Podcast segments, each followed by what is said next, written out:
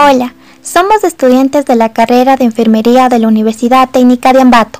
Les damos la bienvenida a nuestro podcast en donde les hablaremos acerca de la medicina alternativa y terapias alternativas. Podrán conocer sus conceptos, además, su clasificación en las distintas categorías como sistemas integrales completos, terapias biológicas, métodos de manipulación y basadas en el cuerpo y terapias sobre la base de energía. Finalmente, una breve conclusión sobre el tema tratado. Cabe recalcar que las terapias alternativas radican en el bienestar espiritual y corporal de las personas. Busca lograr un equilibrio en cuerpo y alma y es fundamental en un mundo donde el estrés se presenta en la vida cotidiana. La medicina alternativa es el conjunto de medicina científicamente comprobada ejercida por profesionales médicos con especialidad en acupuntura, moxibustion y homeopatía. Por otro lado, debe ser ejercida por profesionales de la salud con títulos reconocidos y certificados por el CONESUB y registrados ante la autoridad sanitaria. Las terapias alternativas requieren para su ejercicio el permiso emitido por la autoridad sanitaria. Tipos de terapias alternativas. Se clasifican en cinco categorías.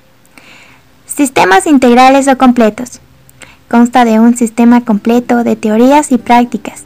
Algunos ejemplos son la homeopatía, naturopatía, ayurveda y medicina tradicional china que incluye la acupuntura. Terapias biológicas. Se caracteriza por el ejemplo de sustancias como hierbas, alimentos y vitaminas. Algunos ejemplos son los suplementos dietéticos, productos de herboristería y sustancias como el cartílago de tiburón terapias aún no aprobadas desde el punto de vista científico. Métodos de manipulación y basadas en el cuerpo. Son métodos que se centran en la manipulación o en el movimiento de una o más partes del cuerpo. Por ejemplo, la quiropráctica, osteopatía, quiropraxia en reflexología, shiatsu, aromaterapia y los masajes. Enfoque sobre la mente y el cuerpo. Incluye prácticas que concentran la interacción entre la mente, el cuerpo y el comportamiento, y técnicas de control mental que afectan las funciones físicas y promueven la salud.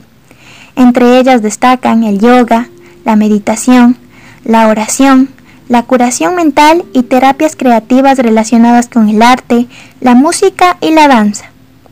Terapia sobre la base de energía. Se basa en el empleo de campo de energía para influir en el estado de salud. Algunos ejemplos incluyen el tai chi, Reiki, terapia floral o toque terapéutico. Estas técnicas tratan de afectar a los campos que supuestamente rodean y penetran en el cuerpo humano. Otras, como las terapias electromagnéticas. Las terapias alternativas ayudan a eliminar bloqueos bioenergéticos que impiden que podamos tener una salud estable y equilibrada. Todo esto de manera natural sin efectos secundarios perjudiciales a largo plazo.